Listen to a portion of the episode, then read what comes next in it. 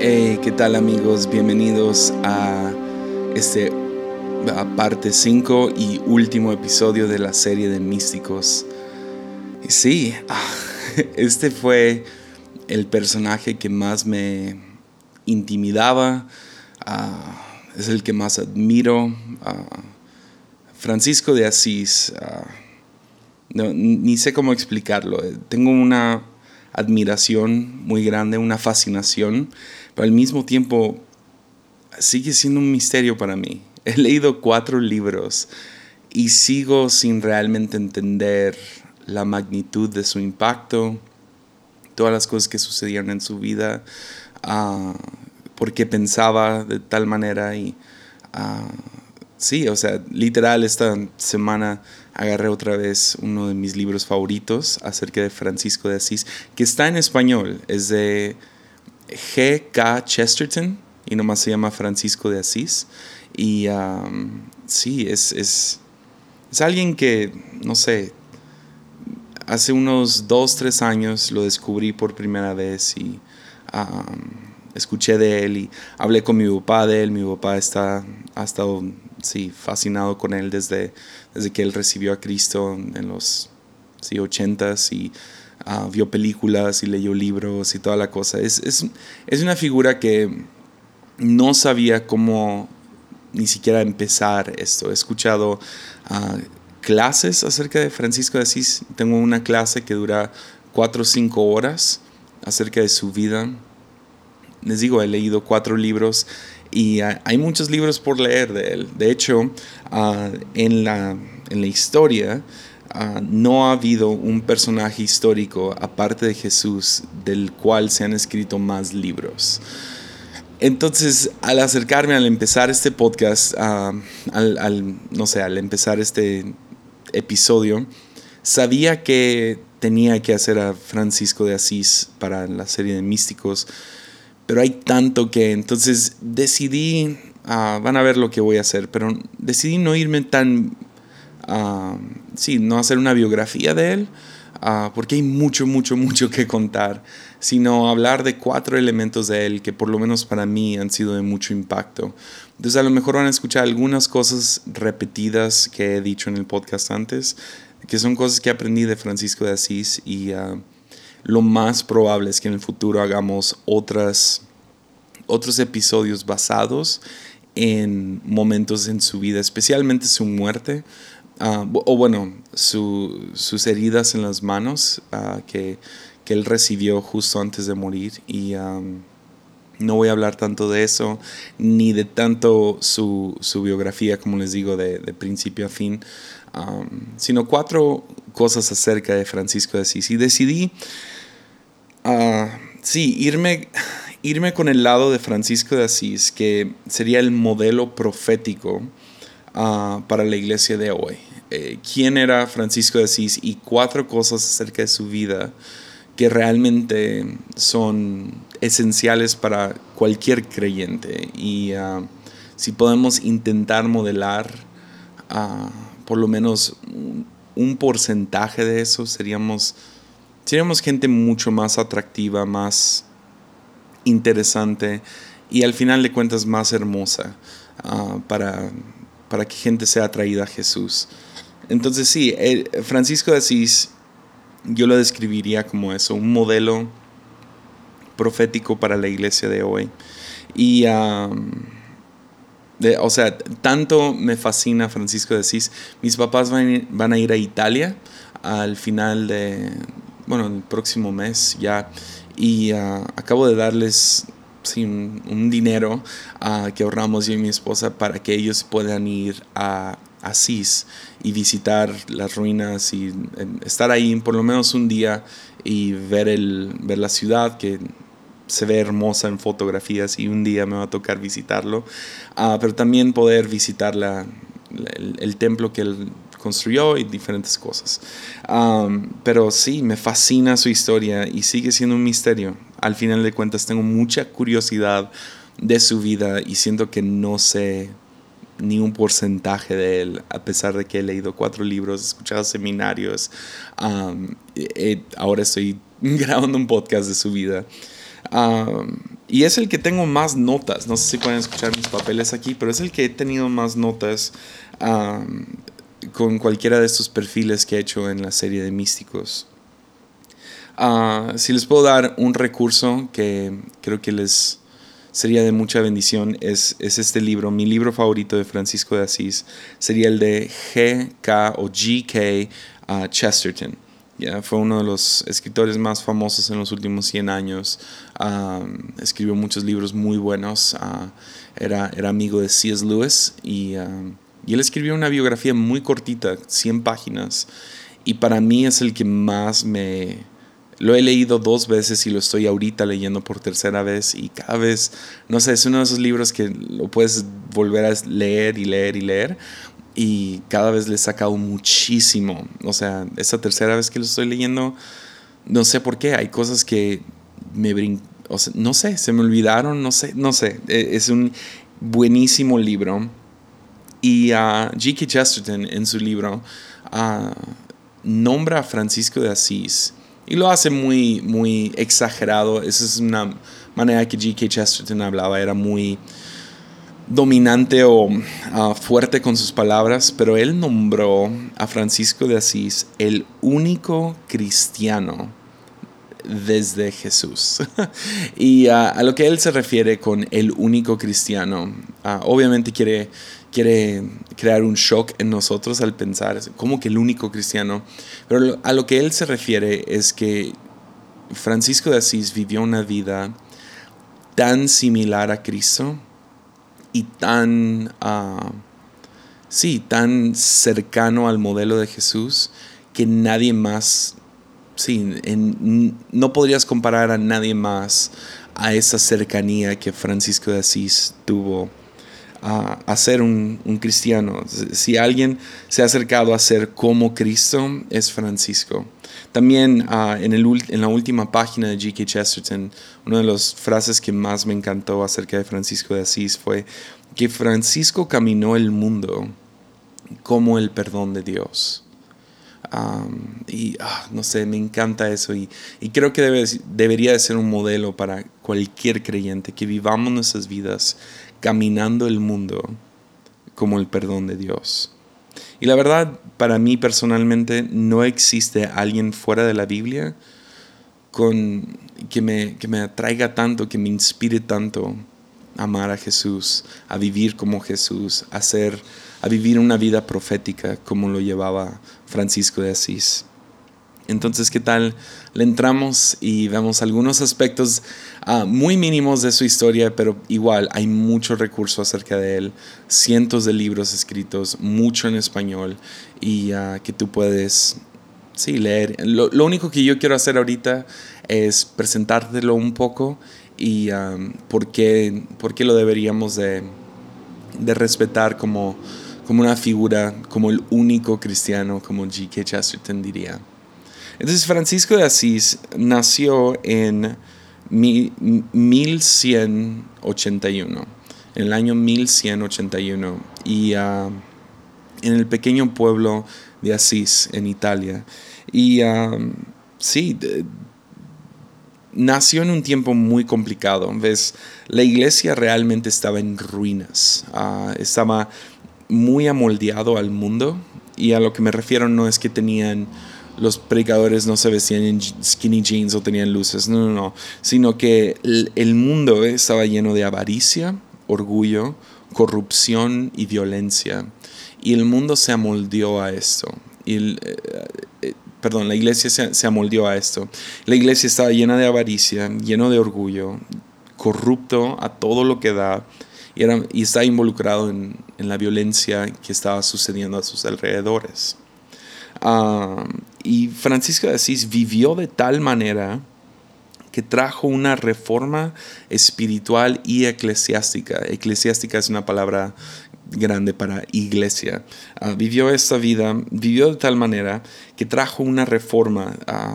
Como cristianos hoy en día, después de sucesos como la calle de Azusa y avivamientos que han sucedido en, los últimos, en las últimas décadas, definitivamente yo estoy convencido de que no ha habido una reforma o un avivamiento con tanto impacto en el mundo como lo que lideró Francisco de Assisi ah, durante su tiempo. Francisco no, protestó a la iglesia como lo haría Martín Lutero unos años después, cientos de años después. Ah, sin embargo, vivió una vida profética. Ah, todo lo que él hacía fue un sermón. Todo lo que él hacía era una predicación. de hecho, por medio de su estilo de vida, él trajo increíble arrepentimiento a donde él fuera y viajó muchísimo. Entonces a cualquier iglesia en la que predicó, en cualquier bosque que él predicó, que ahorita vamos a traer eso, cualquier jardín, en cualquier centro, ah, lo que él hiciera ah, o predicara trajo arrepentimiento a donde fuera. Gente estaba... sí, específicamente con avaricia, orgullo, corrupción y violencia. Gente se arrepintió y arrepentirnos ah, en, lo, digo no nomás de pedir perdón, sino realmente, uh, sí, regresar o, cambiar su estilo de vida. Ah, Francisco de Asís no, no protestó, no se amoldó, tampoco se escapó del mundo, sino vivía una vivía en una presencia profética, o sea, él estaba involucrado tanto en la iglesia como en el mundo y no nunca se, se aisló, nunca apuntó el dedo, ah, simplemente estaba presente, estaba ahí y ah, estaba siendo quien es él. Ah, de hecho, en el, para más o menos explicar su vida, en cuando él tenía unos 23 años de edad, en 1204, él se encontraba arrodillado y orando en la capilla, en una capilla abandonada llamada San Damiano, afuera de Asís, ah, de Asís, perdón. Y él fue un, nació como un hijo rico, hijo de un ah, comerciante muy, muy rico, y ah, fue un caballero de guerra y ah, ya tuvo un gran encuentro con Cristo y ahora se encuentra sin llamado, no sabe qué, qué hacer, sabe que tiene que negar muchas cosas en su vida, sabe que tiene que abandonar muchas cosas en su vida, sabe que debe de dejar de ser un, un, soldado, un caballero y ahora se encuentra tirado en el piso en, una iglesia abandonada y en ruinas, afuera de su pueblo donde él nació. Está en crisis orando y una voz sale del crucifijo que estaba ahí presente y le dice, construye mi iglesia. Francisco tomó esto literal y tomó todas sus posesiones y las vendió, pero no solo sus posesiones, sino las de su padre también, vendiendo uh, un caballo y diferentes cosas, lo cual trajo mucho conflicto a su padre. Y hay toda una historia detrás de su, él y su padre y uh, el conflicto que trajo entre él y su padre y él y los sacerdotes del lugar. Y, uh, básicamente vendió todo para poder reconstruir San Damiano. Y entonces fue a este lugar, lo reconstruyó con su dinero y después de eso fue y reconstruyó dos otros templos que había cerca de él, dos, iglesias. Ah, pero se dio cuenta que él no fue llamado a reconstruir físicamente la iglesia, sino que Dios lo estaba llamando a reconstruir la iglesia con I mayúscula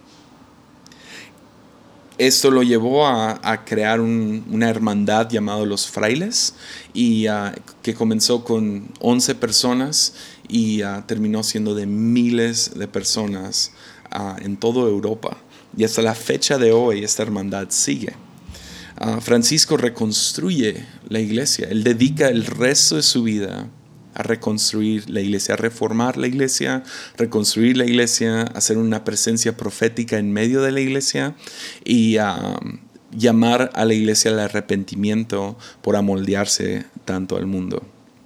¿Cómo lo hizo? Ah, por medio de predicación y ejemplo. Porque al final de cuentas, esta es la única manera que podemos realmente cambiar lo que tenemos, lo que se nos ha dado la iglesia donde tú te encuentres o la ciudad donde tú te encuentres o la familia en la cual te encuentras. Lo único que podemos hacer es hablar hacia esto y vivir una vida ejemplar. era itinerante. Él no nomás predicó dentro de iglesias, sino ah, si buscas fotos de Francisco de Asís, siempre lo vas a encontrar en algún jardín o en el bosque, ah, famosamente predicándole a criaturas.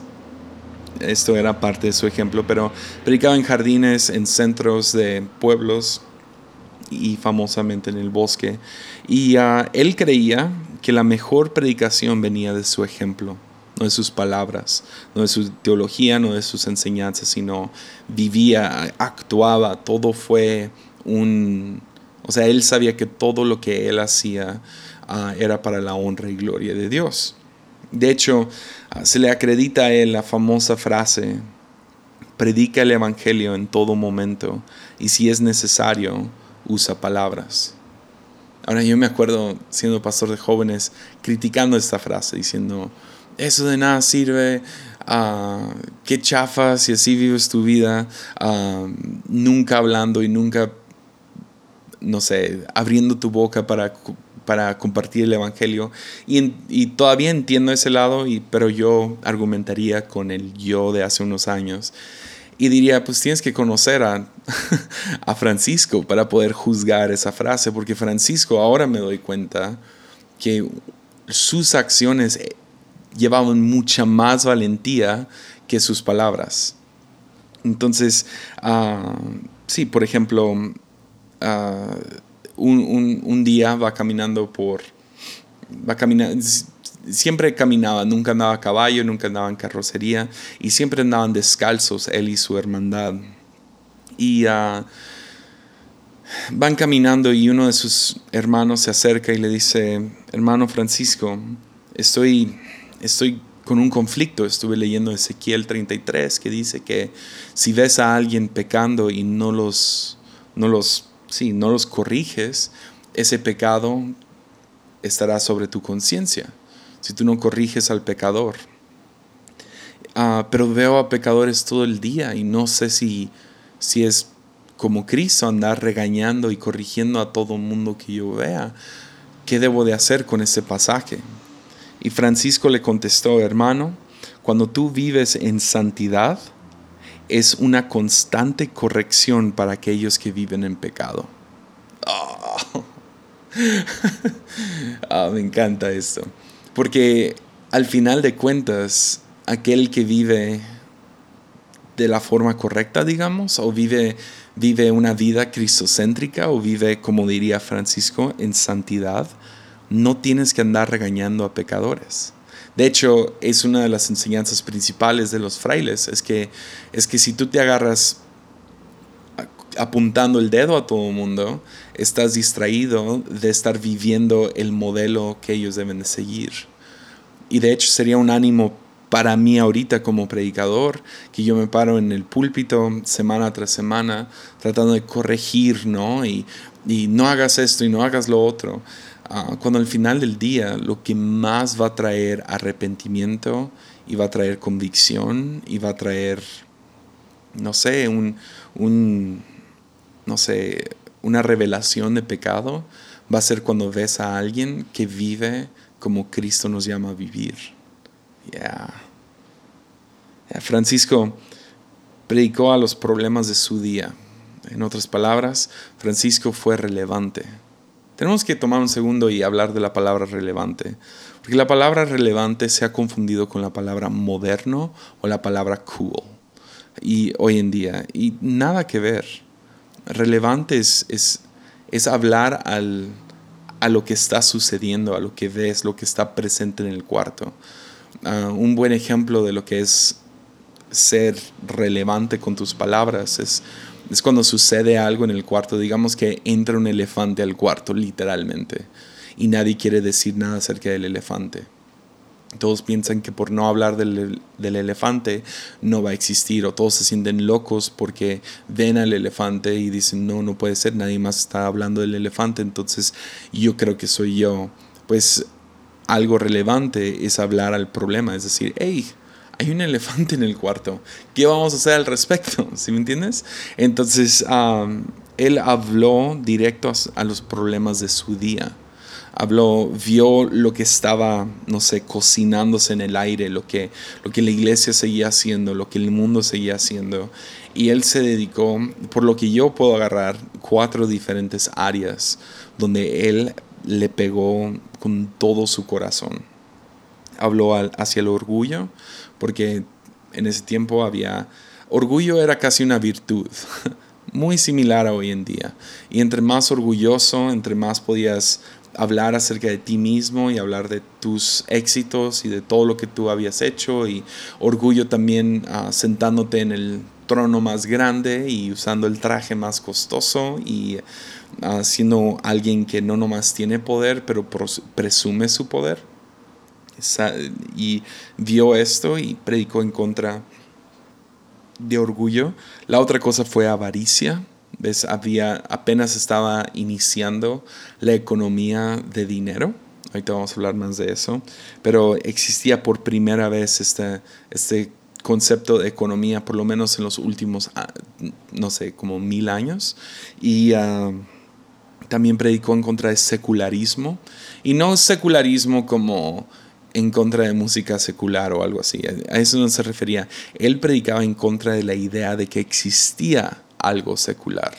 Ah, él, estaba convencido de que, de que no había una diferencia entre el cielo y la tierra, que no era blanco y negro, porque esa era una creencia muy popular. Sigue siendo una creencia muy popular hoy en día, que el cielo, todo lo del cielo es sagrado y todo lo de la tierra es, es malo, es secular, es inútil, es, es pasajero.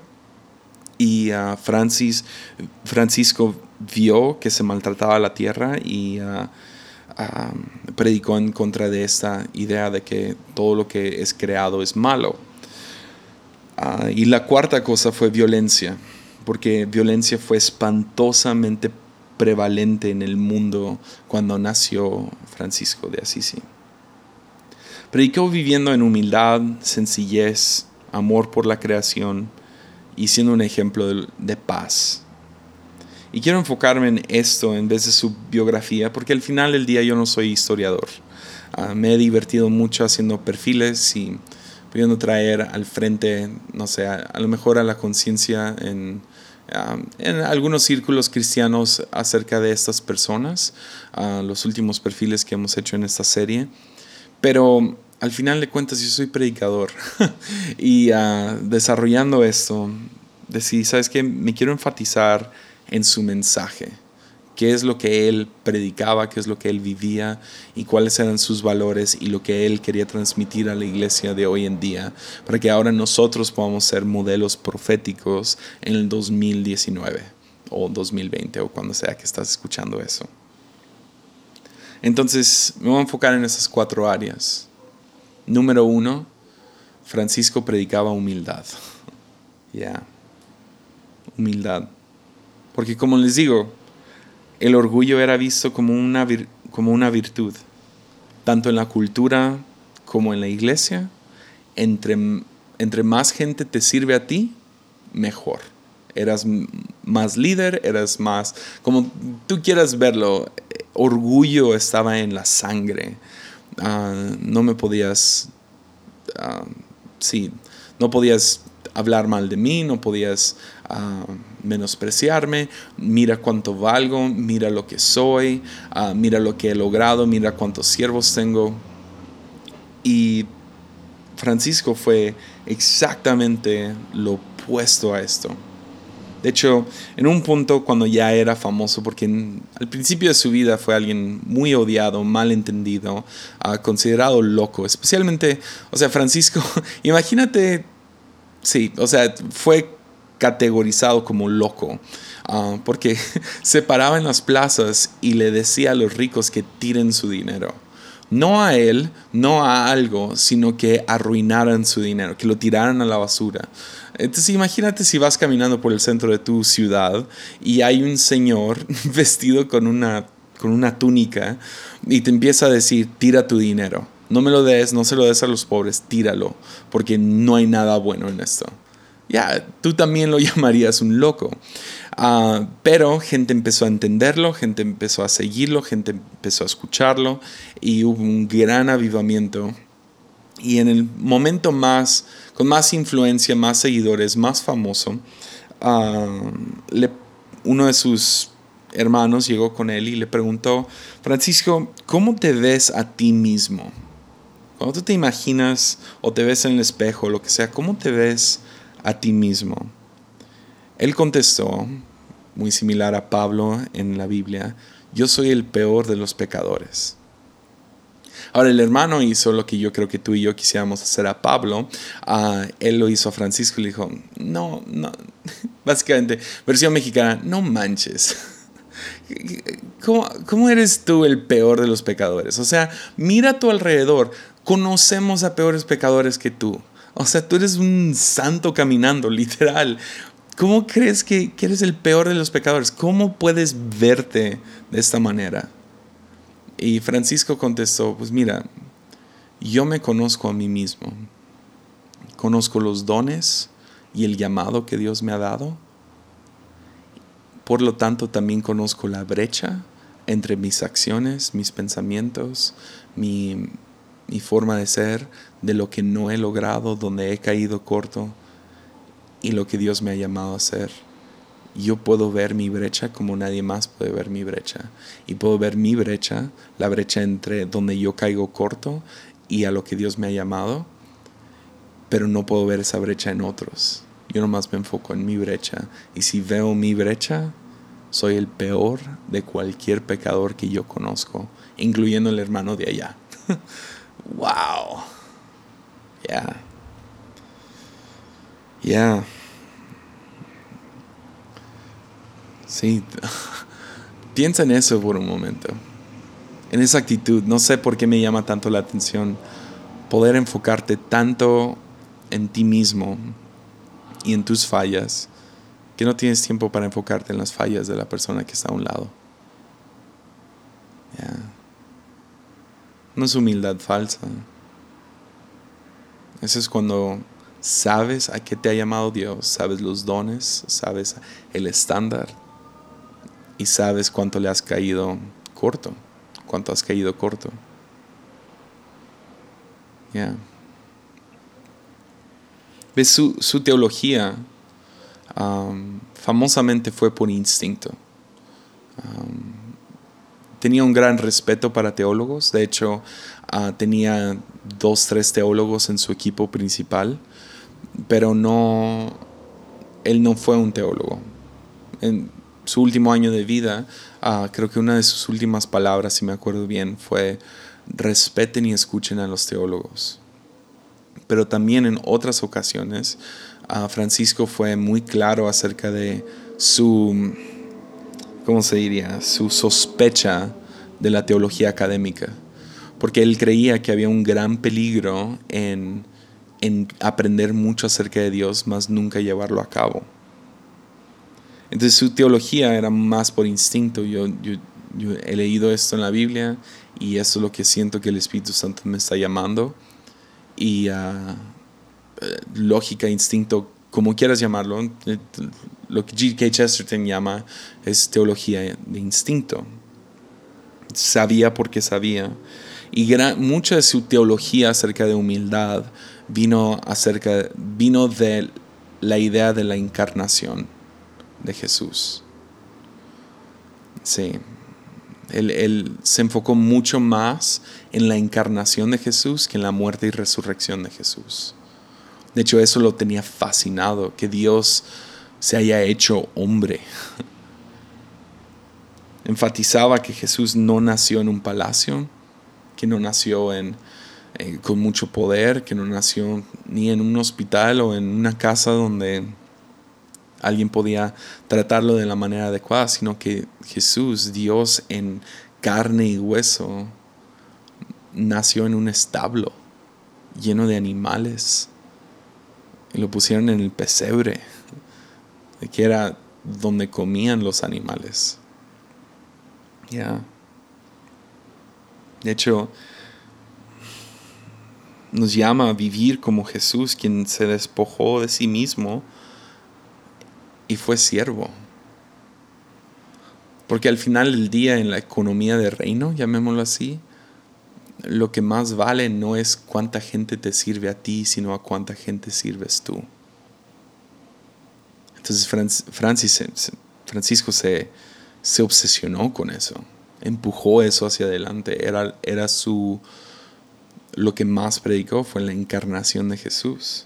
De hecho, ah, no sé si en Navidad tu familia practica poner un, pesebre en, la casa y pones tus figuritas de animales y pones a bebé Jesús en medio y los reyes magos o lo que sea. Pero si tienes algo así en tu casa, se lo debes a Francisco, que, que en una ocasión para poder dar a entender la humildad de Cristo, metió a la iglesia varios animales, incluyendo un, burro que era sacrilégico en el momento, que metas animales al templo, más él metió un montón de animales y tomó un bebé recién nacido y quería que la gente oliera y viera y sintiera la humildad um, de nuestro Dios. Ya. Entonces, si a ti te gusta la Navidad, se la debes a Francisco. De hecho, la Navidad era, un, era una fecha, no, no era una fecha muy importante antes de Francisco. Francisco enfatizaba tanto la Navidad, el nacimiento de Jesús y cómo, cómo el nacimiento de Jesús marca el, inicio de salvación para la humanidad. Ya. Entonces, si te gusta la Navidad, se lo debes a Francisco. Pero sí, estaba, él proyectó humildad a donde fuera. No, caminaba descalzo, nunca durmió en una cama.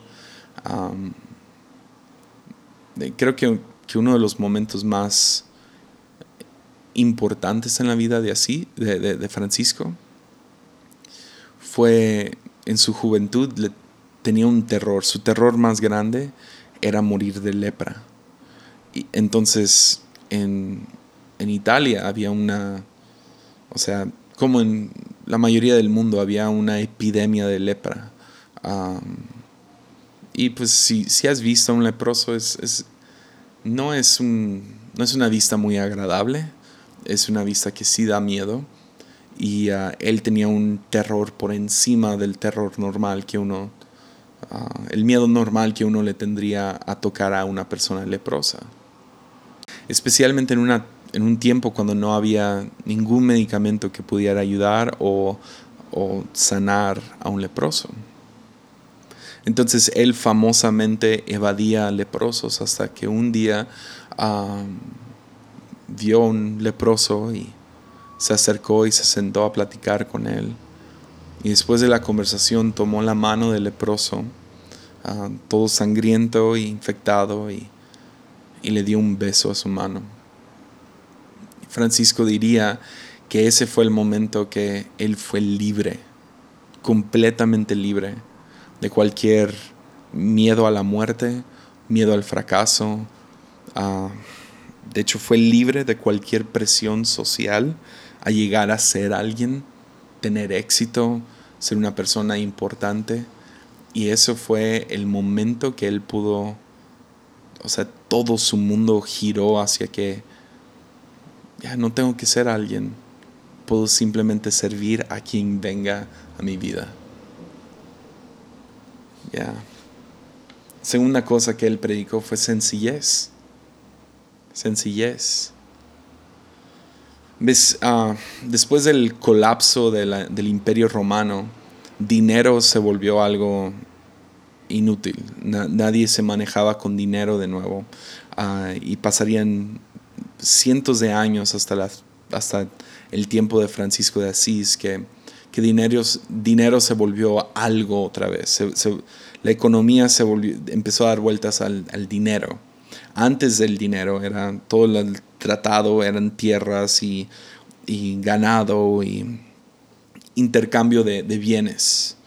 Y um, Francisco estaba convencido de que el dinero distorsionaba a la gente el tener dinero.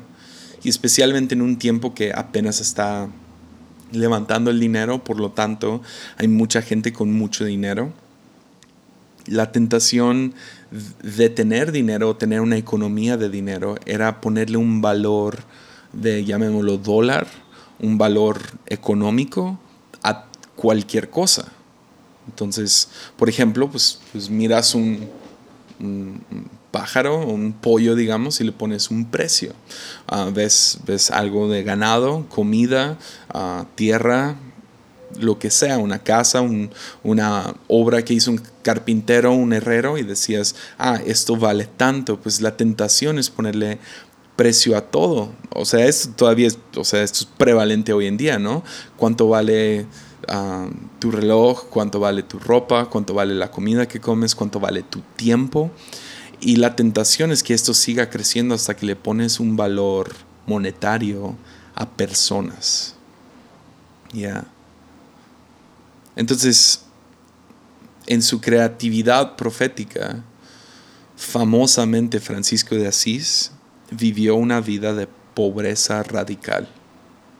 Ya, no era dueño de nada, nada.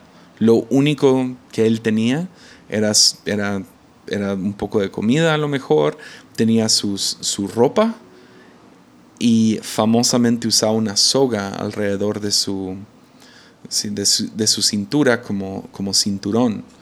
Ves, eh, en aquellos tiempos nadie tenía cartera, cargaban su dinero en su cinturón.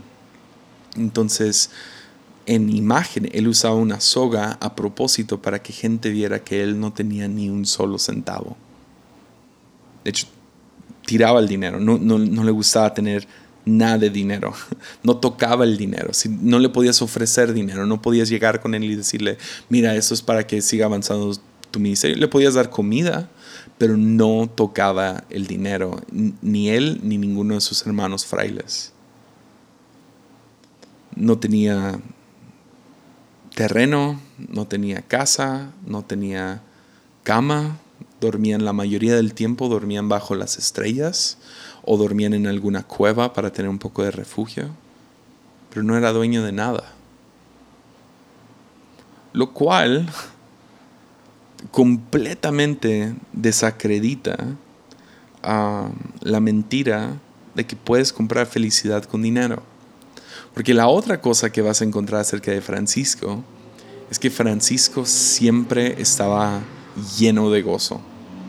Historias famosas de cómo tocaba el violín, pero no tenía violín, entonces él fingía que tocaba el violín y bailaba por todos lados. Ah, componían canciones y, todo el tiempo se reían. O sea, de, los cuatro libros que he leído, cada uno ha hecho un énfasis en la felicidad con la cual vivía Francisco de Asís.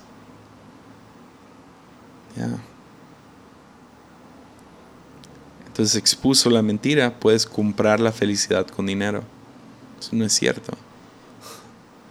Felicidad no se adquiere por medio de cuántos bienes tienes.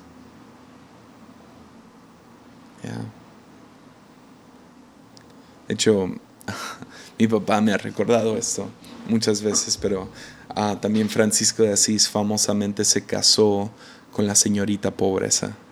Señorita pobreza obviamente no era una persona, sino que se casó con la pobreza misma.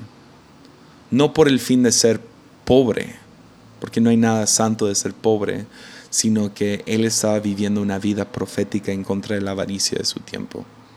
Y estaba con su vida diciendo, no necesitas dinero para estar feliz. Ya. La tercera cosa que él predicó fue el amor por la creación amor por la creación.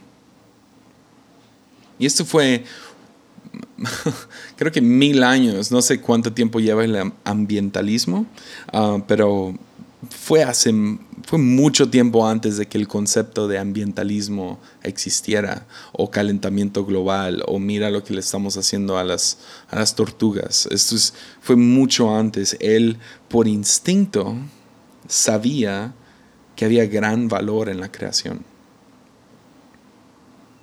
Es el, secularismo enseña que el cielo es sagrado y nada más. Por lo tanto, todo es secular, todo, todo es, se usa y se, se abusa y se tira. No, o sea, el mundo es, un, es una servilleta que usamos para, para así, para usarlo y lo tiramos.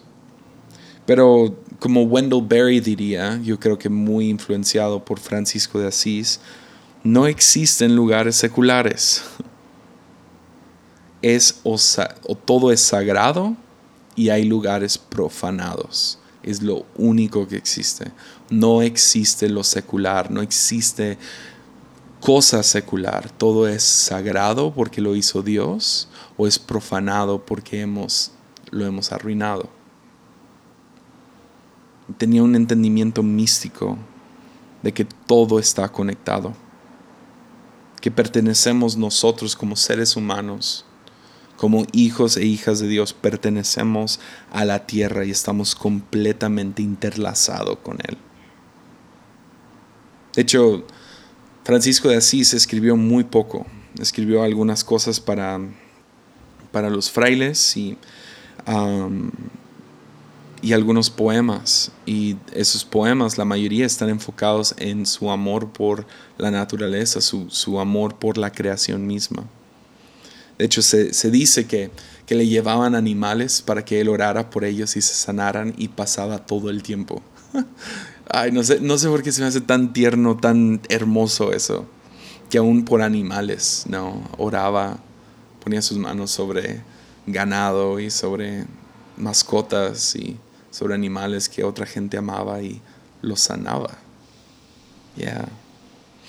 Como les digo, escribió muy poco, pero escribió sus poemas y su poema más famoso se llama El Cántico de las Criaturas, donde él va nombrando cosa tras cosa ah, y su famosa frase es hermano sol, hermana luna.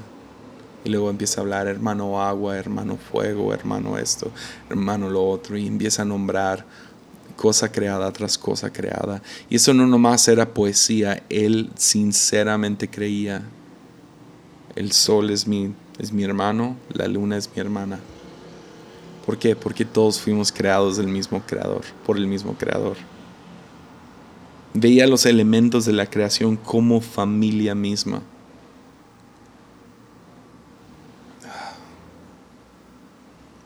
Me, encantan dos historias acerca de esto.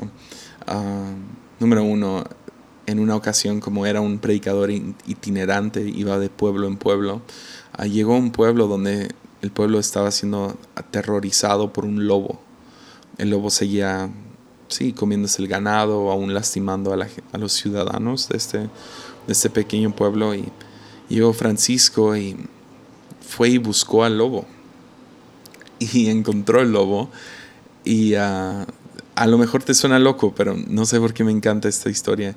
Que llegó con este lobo y hizo un trato con él.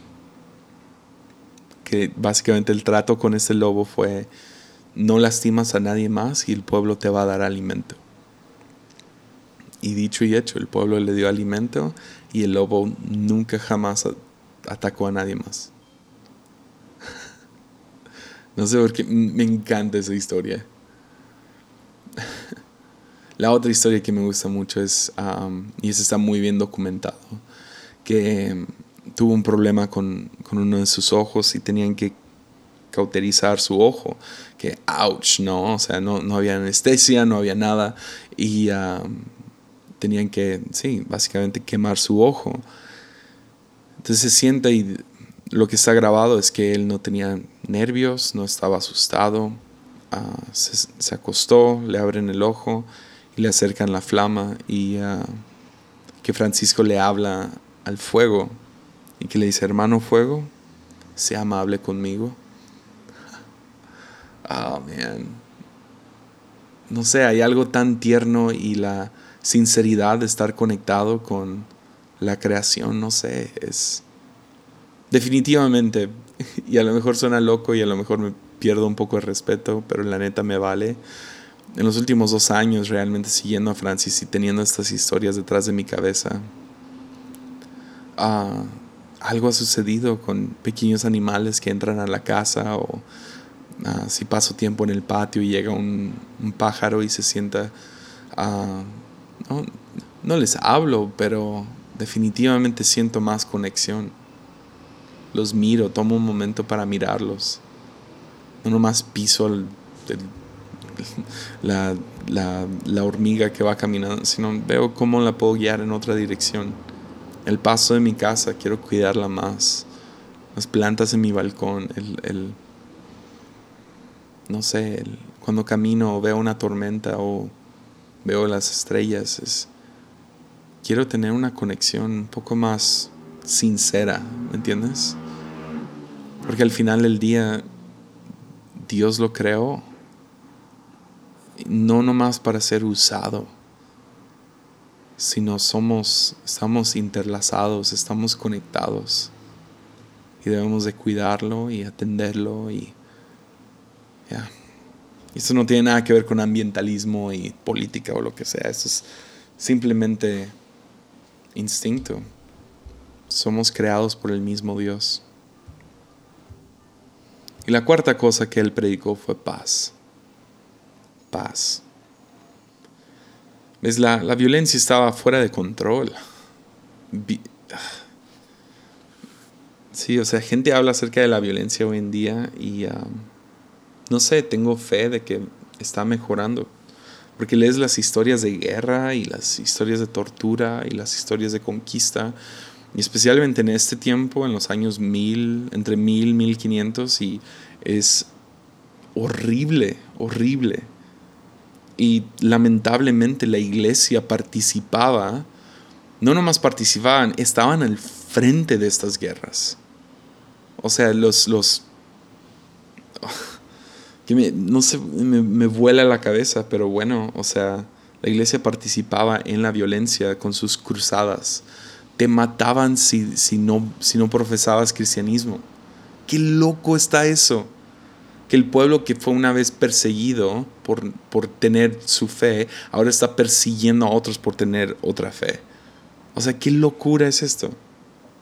Y Francisco fue, ah, ah, como les digo, otra vez, con su uh, creatividad profética, su presencia profética. Él no huyó de la guerra, de hecho él participó en la quinta cruzada, no para matar a nadie, sino fue para intentar detenerla. Y ah, se dice que advirtió al, al obispo y dijo, morirán la mayoría de tu gente si peleas contra, contra Egipto. O sea, qué loco que el general de, su tropa era un obispo. O sea, piensa eso por un momento. Es una locura, pero es cierto. Y entonces él va y, les advierte y les dice, si ustedes entran a esta guerra, la mayoría de su gente se va a morir. La mayoría. Y sí, su profecía se cumplió completamente. Ya intentaba predicarle a los soldados, intentando convencerlos a no hacer lo que estaban haciendo. Intentaba razonar con el obispo y otros generales. Entonces, como ellos no lo escucharon, ¿sabes qué hizo? Fue a Egipto para tener una junta con el sultán. ¿What? Como no pudo convencer a su gente de detener la guerra, fue con los musulmanes. Y todo el mundo le advirtió, mira, te van a matar. Si tú entras allá, el momento en que te vean, el color de piel que eres, te van a matar. Y pues no le importó, él fue, se llevó a uno de sus hermanos y fueron los dos caminando. Llegaron al campamento, los recibieron bien, entraron y tuvieron una, se sentaron a platicar con el sultán. Una plática duró horas y horas se convirtieron en días y pasó aproximadamente una semana sentado con este sultán. Le habló acerca de Jesús. Aún Francisco también sabía callarse y escuchó al sultán, quien también quería compartir su fe. Y al final me encanta como, como lo dice G.K. Chesterton de nuevo. Dice, a lo mejor no lo convirtió para Jesús, no lo convirtió en cristiano, pero definitivamente sí lo convirtió en un amigo. Ah. Ah. No sé por qué eso me, se me enchinó la piel un poco. No lo convirtió, pero sí lo convirtió en un amigo. Ya. Entonces regresa a Europa Y uh, regresa, regresa otra persona, Francisco de Asís, después de pasar este tiempo con el sultán. Y regresa y había aprendido muchas cosas de los musulmanes. Ya. Una de las cosas que le llamó mucho la atención es que los musulmanes oraban cinco veces al día. Y regresó y dijo, eso está, está chido. Ah, ¿Qué tal lo hacemos nosotros los cristianos? Sería, sería bueno tener un recordatorio para orar, ¿no? O sea, hay que, hay que hacer algo para animar a la gente a orar. La, mayoría de las veces que puedan en, en, el día. Entonces, entonces eso es lo que vamos a hacer. Y esta fue la idea de Francisco. Vamos a meter campanas a nuestras iglesias y los vamos a sonar cada hora para recordarle a la gente que deben de orar. Sí, si alguna vez te has preguntado por qué hay campanas en las iglesias, es por eso, es para que ores. Ya. Ya, ¿por qué? Porque, porque también hay luz lejana, ¿no? Hay ciertas cosas chidas en otros lugares. Hay algo que aprender si nomás podemos callarnos y escuchar. Podemos aprender mucho de gente que son completamente diferente a nosotros, aún aquellos que tienen una fe completamente distinta a la de nosotros. Ya. También fue y escuchó que había una, una pelea, una riña entre el, entre el alcalde de Assisi y el presidente del sindicato de comerciantes. Y el pueblo de Asís, pues digo de Asís, le, pidieron a Francisco que fuera y ah, que intercediera, que hablara con estos dos hombres, porque estaban real, había mucha hostilidad, estaban haciendo, mucha corrupción y, necesitaban un, alguien que llegara como árbitro y, y ayudara a la plática que funcionara y que llegaran a un acuerdo. Pues Francisco estaba muy enfermo y uh, tirado en el piso y le pidió a uno de sus hermanos que entrara y se, y se sentó con él y, y, enfermo compuso una canción, Francisco, una canción sobre la hermandad. La escribieron, uh, le dio la melodía y la letra a este hermano y le pidió ve y canta esa canción al presidente del sindicato y al alcalde. Dice que llegó y empezó a cantar la canción y los dos inmediatamente empezaron a llorar, se arrepintieron y se reconciliaron. Ya.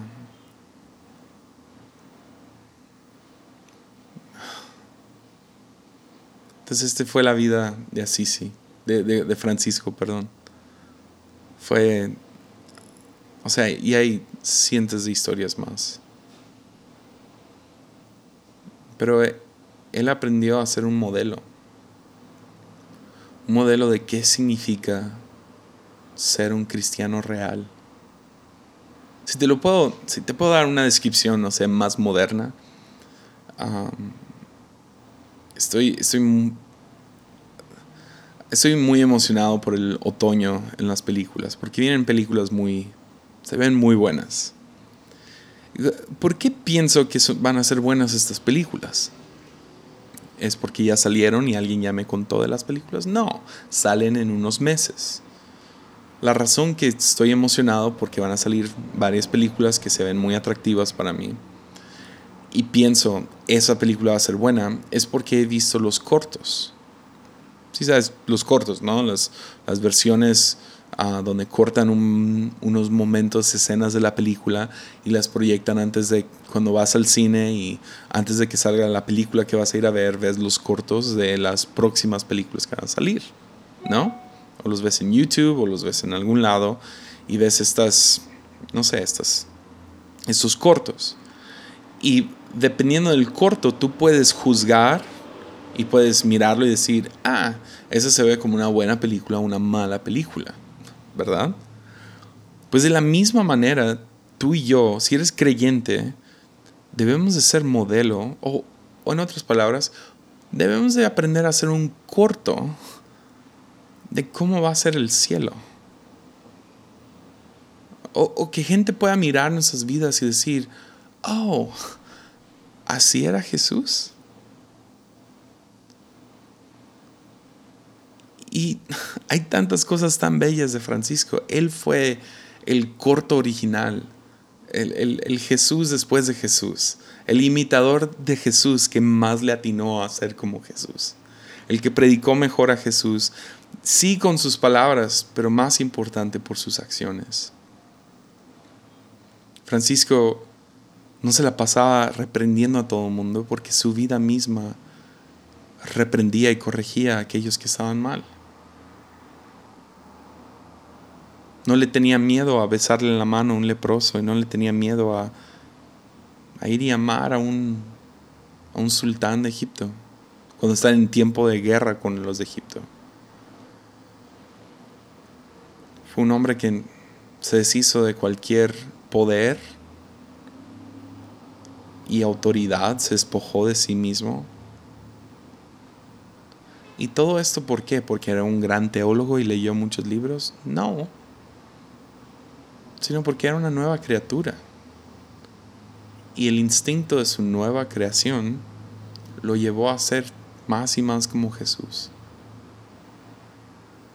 La meta no es conseguir más milagros. La meta es ver a Jesús con claridad y poder ser un espejo de quién es Él. Entonces, la razón que yo me enfoqué en estos cuatro aspectos es porque se me hacen completamente relevantes para hoy en día. En un día cuando todo el mundo quiere ser líder, nadie quiere ser siervo. A lo mejor sería muy bello que la iglesia modelara humildad. En un tiempo de avaricia que entre más, más dinero tienes y mejores vacaciones tomas, que podamos ser ejemplos de que no necesitas dinero para ser feliz, para ser una familia completa. Que en un tiempo cuando gente literal está usando y abusando de la creación, que nosotros podamos ser gente que se toma un momento para disfrutarla, reconocerla, que lo trata bien no nomás, ay, no voy a usar popote. No. Sino tomas un momento y pausas y miras el atardecer. Vives con agradecimiento a la creación por, por hacer tantas cosas para, para nosotros. Y vives con cierto asombro de lo que Dios hizo, cada animal y cada árbol y cada cada cosa. Pero más que nada que seamos ciudadanos de paz. Que están dispuestos a valientemente ser pacificadores. Porque al final del día, ser un creyente es ser una presencia profética en el mundo. No estamos interesados en aislarnos del mundo, estamos interesados en pasárnosla reprendiendo al mundo. Definitivamente no estamos interesados en escaparnos del mundo,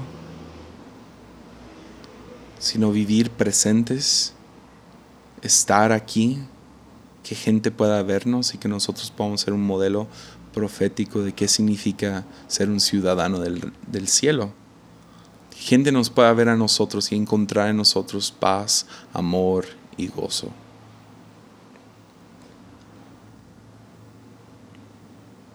Entonces mi reto al final ya de toda esta serie de místicos, podemos vivir de tal manera que nuestras vidas son un sermón.